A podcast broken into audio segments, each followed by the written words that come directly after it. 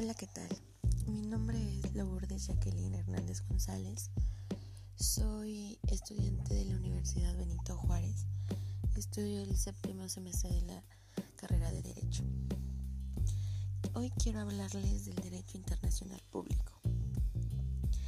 El derecho internacional público es la función para la protección de la sociedad y de la soberanía, ya que para, esto tenemos como resultado la integración del mundo, ya que se derivan de ciertas necesidades, como lo son la economía, la política y la cultura.